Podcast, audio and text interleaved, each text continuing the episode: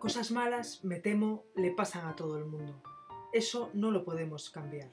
Si miras tu certificado de nacimiento, ¿pone en algún sitio que la vida vaya a ser fácil? No.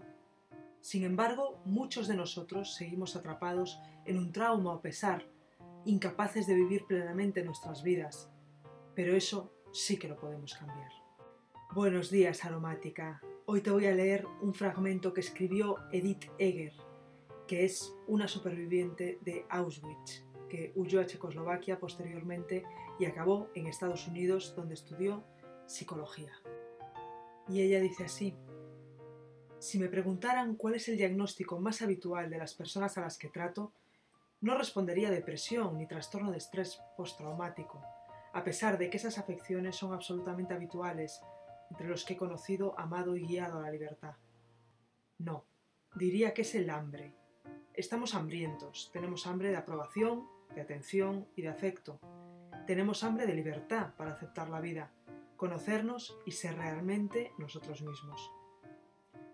Mi propia búsqueda de la libertad y mis años de experiencia como licenciada en psicología clínica me han enseñado que el sufrimiento es universal.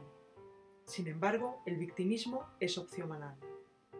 Existe una diferencia entre victimización y victimismo.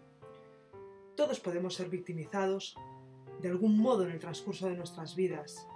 Todos en algún momento padeceremos algún tipo de desgracia, calamidad o abuso provocados por circunstancias, personas o instituciones sobre los que tenemos poco o ningún control.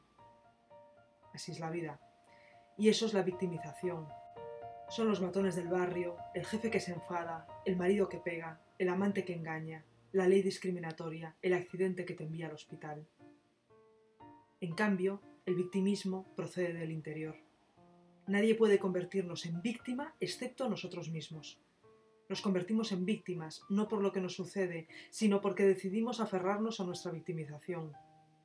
Desarrollamos una mentalidad de víctima, una forma de pensar y de ser rígida, culpabilizadora, pesimista, atrapada en el pasado, implacable, castigadora y sin límites o fronteras saludables.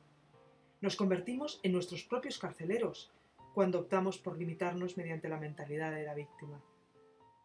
Quiero dejar muy clara una cosa. Cuando hablo de víctimas y supervivientes no estoy culpando a las víctimas, muchas de las cuales no tuvieron nunca una oportunidad.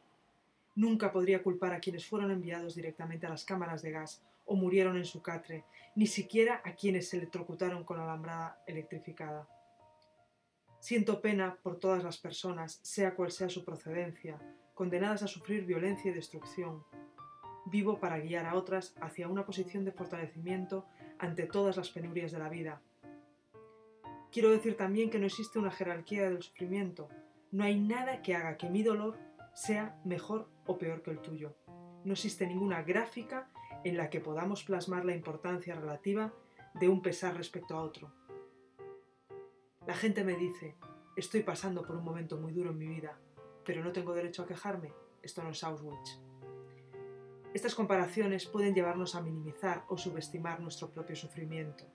Ser un superviviente, salir adelante, requiere una aceptación absoluta de lo que se ha sido y lo que se es. Si menospreciamos nuestro dolor o nos castigamos por sentirnos perdidos, solos o asustados ante las vicisitudes de nuestras vidas, por muy insignificantes que éstas le parezcan a cualquiera, estaremos decidiendo ser víctimas no veremos nuestras opciones, no nos estaremos juzgando. No quiero que escuches mi historia y digas, mi sufrimiento es menos grave. Quiero que escuches mi historia y digas, si ella pudo hacerlo, yo también. Muy buenos días, aromática. Espero que las palabras de Edith Teger te ayuden tanto como me ayudaron a mí. Feliz domingo.